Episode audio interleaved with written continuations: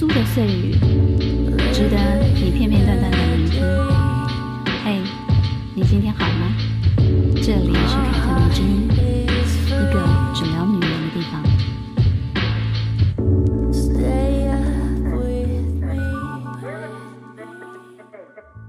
嘿，大家好，我是凯特王，欢迎收听凯特迷之音。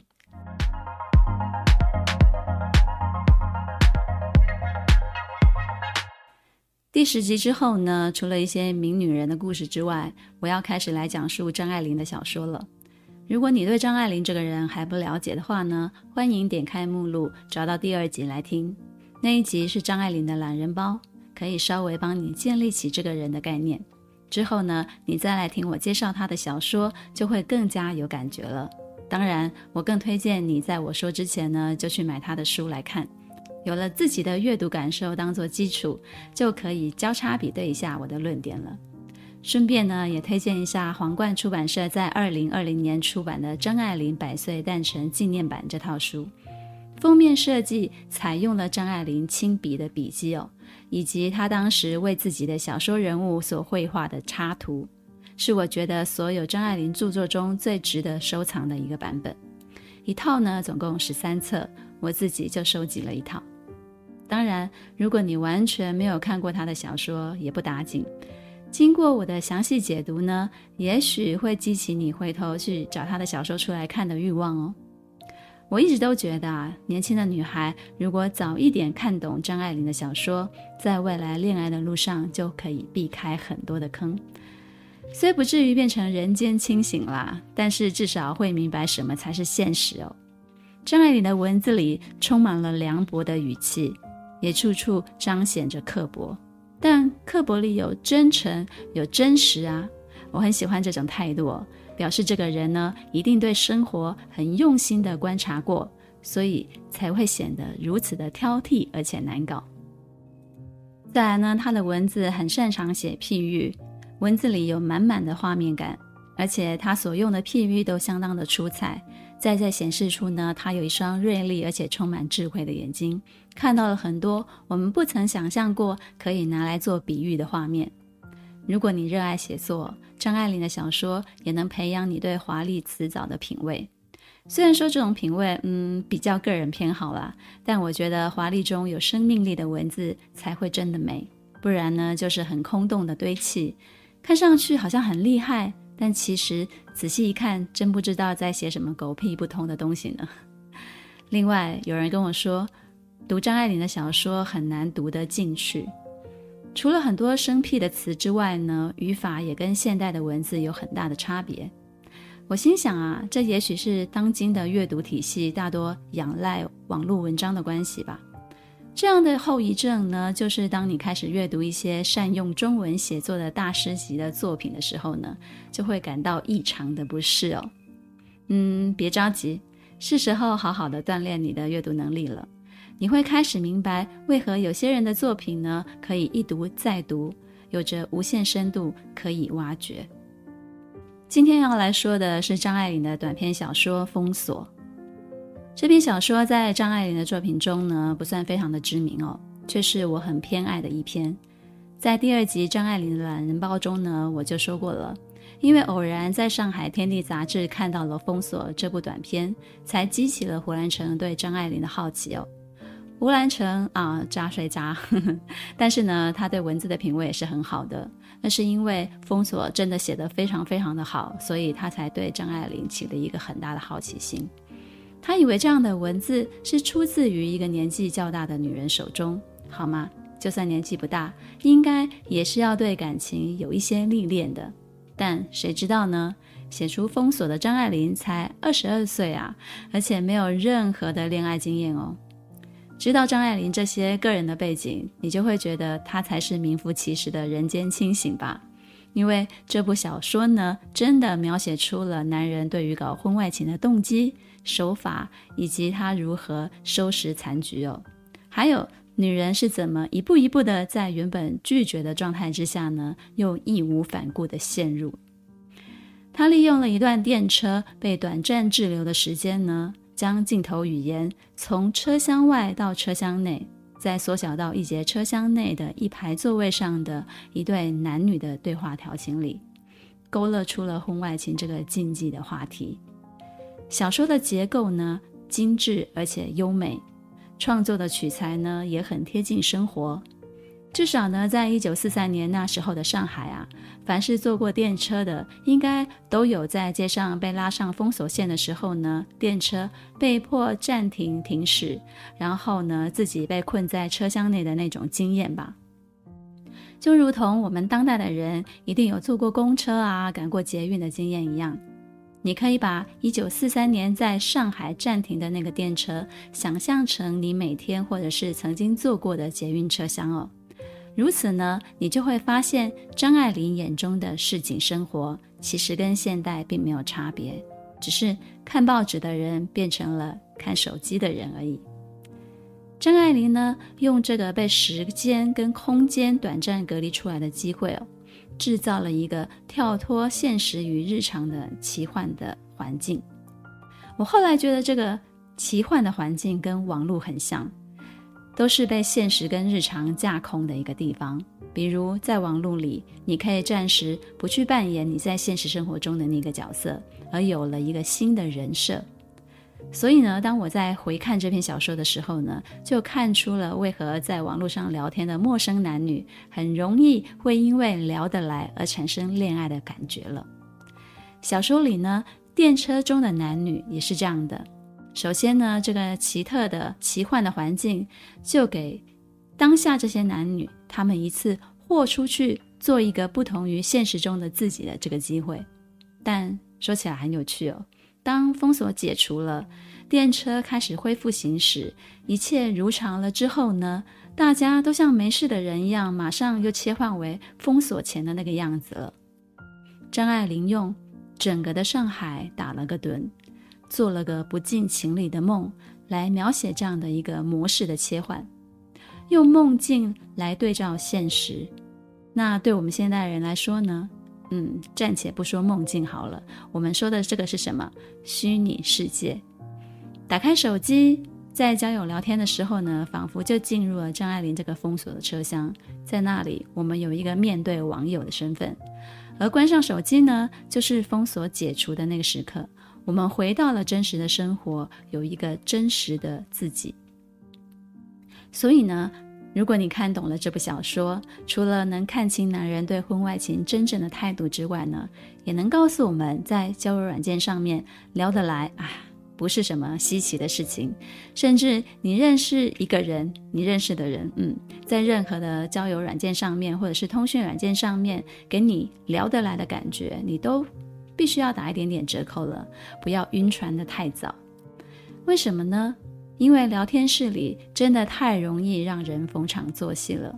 每个人的表演天分都会被激起来，甚至你约网友出来见面聊天，在摆脱这些日常惯性的当下呢，你跟他都不能排除那一次的约会，其实多少也带有一点表演的成分吧。你们都在尽力扮演对方想象的那个人。去模拟暧昧的状态、恋爱的肢体语言呢、这就是我喜欢封锁的理由。它借由一个小小的故事，告诉我们男女情爱中很容易被忽略的细节，读起来意犹未尽，浮想联翩。来，我们来简短说说这个短篇故事的内容吧。故事的男主角叫做吕宗楨，现实生活中的身份是一个银行的会计师哦。每天按部就班的打卡上下班，下班后呢，会听从太太的交代，绕去他平常不会去的小巷子里的面食摊，帮太太买包子回去。他一直对这件事情颇有怨言哦，觉得老婆不会替他想，因为他穿着一身体面的西装去路边摊买包子这件事情，时常让他觉得很难为情。但是抱怨归抱怨，他还是照做了。女主角呢，她叫做吴翠媛。生长在一个有先进观念的家庭里，家里信仰的宗教是西方来的，听的音乐是听不懂也要装听得懂的贝多芬啊、瓦格涅的交响乐。父母让女儿念了大学，学了英文，然后呢，在大学里当英文助教。这本来是件打破了女子职业的新纪录，但是呢，当吴翠远到了适婚的年龄而没有对象的时候呢，观念先进的父母也开始觉得她当初应该就要少念点书，拿那些读书的时间找一个有钱的老公多好啊，开始嫌弃她大龄未婚哦。而工作上呢，她也被一些同事啊、学生瞧不起，觉得她没有留学的背景，凭什么当什么英文助教呢？男主角跟女主角两人在现实生活中的角色都让他们不快乐。我尤其觉得这两个角色的设定很有意思。比如，每个结了婚的男人总要抱怨老婆，也总有婆媳问题困扰他们；而女主角的家庭背景则很讽刺，外表是西式的，但骨子里却是东方又传统的。张爱玲写他们是好人，说世界上的好人比真人多，意思是什么呢？意思就是遵循社会规范做表面功夫的人多，但按照自己的心智真实做自己的人少。好的人比真的人多，这句话真的是太刻薄了，看得我哈哈大笑了。而这部小说呢，也一直在告诉我们：当一个好人容易，当一个真人很难。封锁期间呢，电车停了，在这段无聊的时间里呢，总得做些什么打发时间吧。对吕宗楨来说呢，看着手中用来包包子的那个过期的报纸，和跟电车里的陌生女人调情，其实是没什么区别的。尤其呢，他还有一个非得跟对方调情的原因不可，就是呢，他远远看见了一个自己非常讨厌的人，正从别的车厢走过来，而那个人呢，是他老婆的表侄子，叫做董培之。这个人呢，出身贫寒，为了减少几年奋斗呢，就开始巴结他们夫妻，想做他们的上门女婿哦。董培之这个主意打得有多早呢？吕宗楨的女儿才十三岁啊，董培之就开始布局了，好吗？是不是听着听着就觉得很恶心呢？所以呢，吕宗楨就不想跟他照面，于是呢，就灵机一动，坐到了吴翠远的身边。把一只手往他的身后靠了过去，显示出暧昧的样子，故意让董培之看见，这样呢，他就会识趣的离开了，不会来找他搭话了。吕宗楨呢，甚至心里想，这家伙一定会跑去自己的老婆面前打小报告，当做好不容易抓到的一个把柄一样，跟自己的太太分享这个不小心撞见的秘密。哎，也好啦，我就要气气他。谁叫他老是命令我下班买这个买那个呢？还招惹了一个打自己未成年女儿的这个主意的穷小子。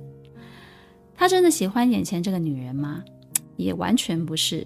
吴翠远呢，根本就不是他的菜啊。所以呢，张爱玲写吕宗楨，甚至要咬一咬牙才能够开始跟吴翠远搭讪。我第一次看到这里的时候都笑出来了，因为真的是太毒舌了。而接下来呢，就是一连串非常生动的男人如何逢场作戏的描述了。明明呢，就对身边这个女人没什么兴趣，也能对她开始花言巧语，说自己从她一上车就注意到她了。详细的说呢，看到她上车前低头，然后从皮包里拿出钱来。说着说着，说了她的眼睛、眉毛、头发。然后呢，再说到自己对工作的不如意，生活苦闷，抱怨家庭，尤其家里还有个不体谅自己的老婆，老婆跟老妈还有婆媳问题，还说到了自己的秘密，读书时的志愿，简直就是从头到尾把自己的目前的一生都快交代完毕了，甚至说着说着呢，就谈到要为眼前这位本来咬一咬牙才能够搭讪下去的姑娘离婚了。张爱玲的故事真是集讽刺与荒诞于一身，让我们看见了一个男人，若是真的想逢场作戏的话呢，可是什么鬼话都是说得出来的。与此同时呢，张爱玲也为我们展演了男人搞婚外情的百年套路哦。他们讨巧地说出自己的委屈不如意，说自己的心事与秘密，然后呢，让眼前的女人产生一种唯有自己才能拯救她的这种错觉哦。这对性格好的姑娘是很有杀伤力的，她们天生带有一种母爱的特性。吴翠远正是这样一个普通平凡的好姑娘哦，没什么特别反叛的性格。张爱玲描述她的普通呢，写得也很传神到位，形容她整个的人像挤出来的牙膏，没有款式。对啊，谁会留意每天挤出来的牙膏的形状呢？绝对不会是有人在意的。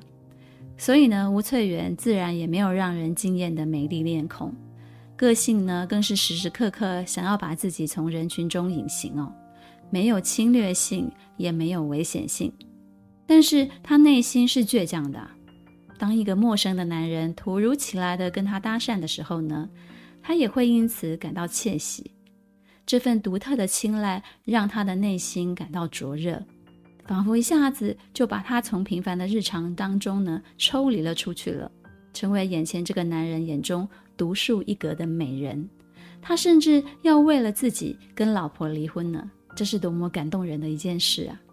但他又同时想到自己的家人肯定不会赞成这件事。吕宗楨不是什么有钱人，还有太太跟小孩，那又怎么样？我就想气气他们，气气家中那些一尘不染的好人。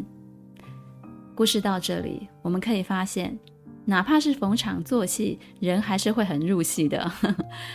吕宗楨认真的想到离婚了，而吴翠远呢，也已经想到了该怎么面对家人的反对了。《红楼梦》说：“假作真时真亦假。”陷入爱情的男女哦，其实很多时候真的是真假不分的。当然了，吴翠远也不是一个傻子嘛。他明明知道眼前这个男人肯定会跟他抱怨自己的老婆，因为这是一个最好的出轨的理由了。他内心明白，世上有了太太的男人似乎都是急切需要别的女人的同情，一边看穿他的套路，一边又让自己深陷其中。为什么呢？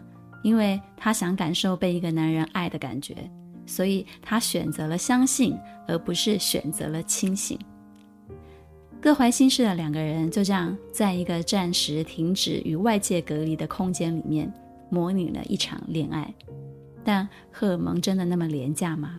没有一点真实的部分吗？我觉得，嗯，还是有的。吕宗楨呢，爱上吴翠远的那个瞬间呢，是这个女人不小心脸红的时候。吴翠远的脸红呢，满足了吕宗楨身为男人的欲望，也就是说呢，在此时。他不再是那个做着不喜欢的工作的银行会计师了，不是那个有着孩子还被老婆使唤的中年人，他是一个会让女人脸红心跳的男人啊！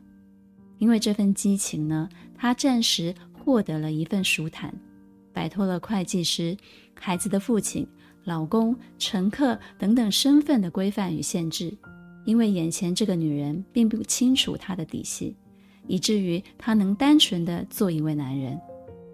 吴翠远又何尝不是如此呢？他在这短暂的瞬间被重视、被在乎了，而且还被用满满的爱包裹着。他也暂时摆脱了在学校里那些看不起他的人，也挣脱了父母的情感绑架。在这个与外界暂时隔离的小空间里面，男女主角摆脱了身份的枷锁，只是单纯的以一个男人和一个女人的身份谈情说爱。我常想啊，这也是很多在网络上聊天聊出感情或者出轨、婚外情吸引人的主因之一哦。让在现实生活当中不快乐的男男女女暂时告别真实的身份，只是单纯的以一个男人和女人的身份去调情、去暧昧，因为他们都不知道对方的底细啊，只相信他们释放出来的讯息。故事说到这里。也该有个转折了。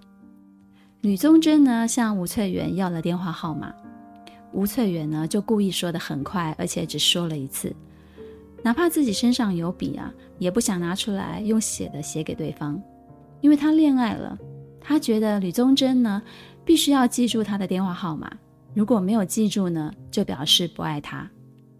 与此同时，封锁解除了，电车开始行驶了起来。吕宗楨突然站了起来，挤到了人群里。吴翠媛以为他要下车，也就赌气偏过头去不看他，但闭上眼，心里想的却是：他如果打电话给他，他一定会管不住自己的声音，对他分外的热烈。张爱玲到底还是刻薄的哦，他最后呢，让睁开眼的吴翠远看见李忠珍像什么事情都没有发生一样，坐回了他原本的位子上。吴翠远很震惊哦，这下子才真的明白，原来是自己自作多情了。而有多少女人是看不见这一幕的，或者说看见了也当作没看见，继续自欺欺人呢？这部短篇小说里面呢，有很多很有意思的描写哦。例如，写一个男人想搞婚外情时会挑什么对象下手？我们都知道嘛，肯定是那种好吃不粘牙的啊。意思就是，男人会找那种不给自己添麻烦的女人下手。而张爱玲是怎么写的呢？她写吕宗楨看吴翠远之所以觉得她可爱，就是因为她不惹麻烦。像冬日里自己嘴里喝出来的一口气，你不要他，他就悄悄地飘散了。把那种呼之即来、挥之即去的感觉写得很有画面，也让人感到男人真实想法的那种无情哦。男人以为不惹麻烦的女人就是像吴翠媛这种平凡、普通，看上去很有教养、很矜持。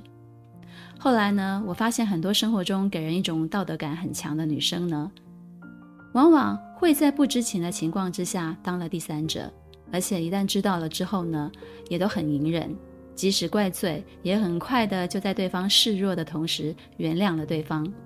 他们会安慰自己说，起码他对自己很诚实啊，甚至呢会相信他们最终会为了自己跟老婆离婚。所以看见他们，我就会想到吴翠远，想到那句“冬日里自己嘴里喝出来的一口气，你不要他，他就悄悄地飘散了”这句话。男人就是吃定了这种女人，会为自己的体面甘愿做小伏低，而越觉得自己有原则、有底线的女人呢，也往往抵挡不住男人三番两次的来挑拨。那些挑拨呢，无非是示弱啊、安慰，以及让女人觉得世界上有人懂你的孤独与脆弱。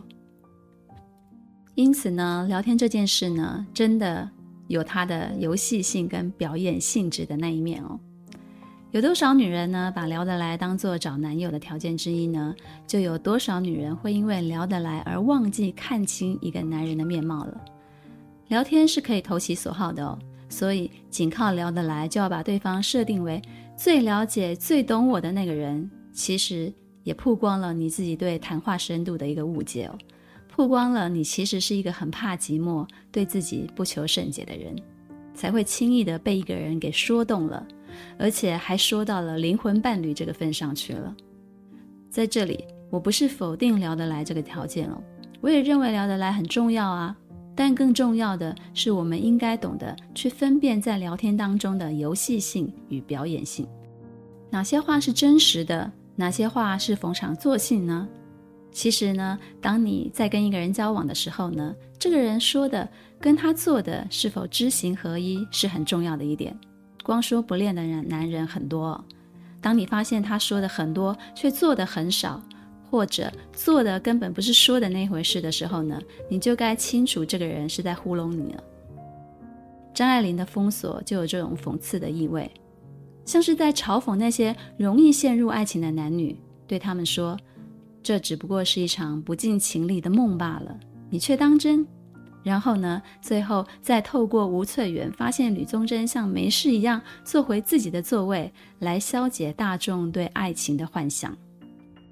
曾经有人问我，凯特，为何婚外情曝光了之后呢，男人多半依旧会选择回归家庭呢？我想啊，所谓婚外情，对某些男人来说呢，往往也只是日常生活当中的一个消遣罢了。他并非真的想要放弃自己原本的家庭、孩子跟老婆，就像小说里吴宗真的逢场作戏一样，在封锁解除了之后呢，他选择坐回原来的位置，假装什么事情都没有发生。为什么？因为现实生活虽然令他感到不快乐，但却有其价值哦。他的工作代表他的社会地位，他身为一家之主的这个身份呢，则确定他的家庭地位。这些东西虽然有它的束缚，却也是一个男人很难舍弃的东西。至少呢，不会为了一个女人或者是爱情就轻易放弃了。尤其当这个爱情只是因为欲求不满而产生，一旦愿望被短暂的满足了以后呢，这段虚幻的爱也就随之破灭了。听到这里，我想聪明的你应该会明白了吧？你会被有妇之夫看上，并不是因为你的魅力特别的与众不同，很有可能只是因为你不麻烦，能够短暂满足对方在现实生活当中的欲求不满。你只是一个工具人，他甚至只要付出一点点的代价就可以拥有全部的你，但他却不会为了你付出所有。封锁之后呢，收录在一九四六年传奇的增订版中哦。但收录之后呢，张爱玲把两段最后的原文给删掉了。我想张爱玲大概是想把最后的结局落在吴翠远的视线中，以一个女性的视角做结束吧。所以呢，你现在看到市面上张爱玲的书里是没有最后这两段原文的。这两段原文写的是吕宗楨回家后的情况，我在这里帮大家念一下。吕宗楨到家正赶上吃晚饭。他一面吃，一面阅读他女儿的成绩报告单，刚寄来的。他还记得电车上那一回事，可是翠远的脸已经有点模糊了，那是天生使人忘记的脸啊。他不记得他说了些什么，可是他自己的话，他记得很清楚。温柔的，你几岁？慷慨激昂的，我不能让你牺牲掉你的前程。饭后，他接过热手巾，擦着脸，踱到了卧室里来，扭开了电灯。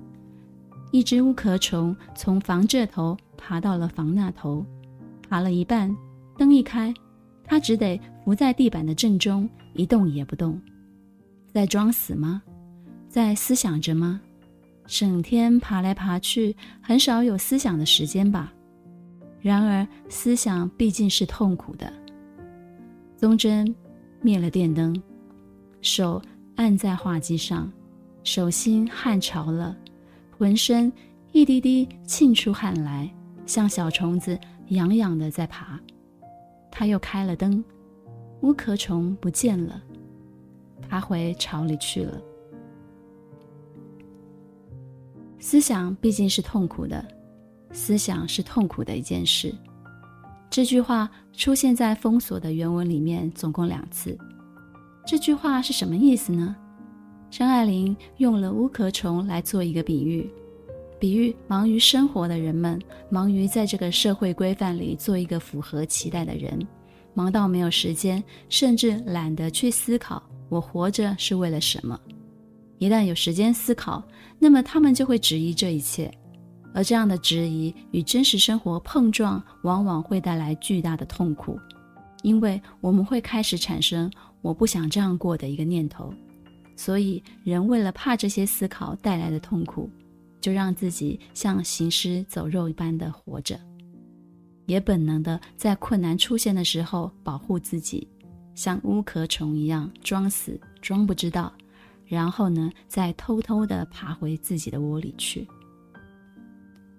李宗珍没有打那通电话，他把手按在了话机上思考，想的都激动的冒出汗来了。但他最后也选择爬回自己的窝里去，他要当一个好人，而不是真实的有着澎湃情感与叛逆性格的人。不知道大家听完了以后作何感想呢？当你的生活充满禁锢你的枷锁时，你是装死，还是让自己有思想，然后承受的痛苦。最后，我们要来夸奖一下张爱玲炫技的部分了。封锁的开篇呢，是少数小说中极为精彩的开篇哦。天才少女张爱玲真的配得上天才作家的称号呢？她是如何营造这种封锁的奇幻场景呢？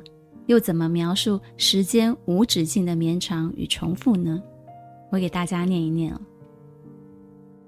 开电车的人开电车，在大太阳底下，电车轨道像两条光莹莹的水里钻出来的曲线，抽长了又缩短了，抽长了又缩短了，就这么样往前移，柔滑的、老长老长的驱闪，没有完，没有完。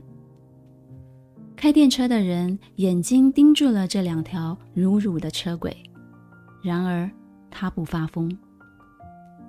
如果不碰到封锁，电车的进行是永远不会断的。封锁了，摇铃了，叮铃铃铃铃，每一个铃字是冷冷的一小点，一点一点连成了一条虚线，切断了时间与空间。是不是写得很好？喜欢今天我对封锁的解析吗？希望你有空把张爱玲的小说找出来读一读哦，相信我会很有收获的。凯特迷之音，咱们下次见。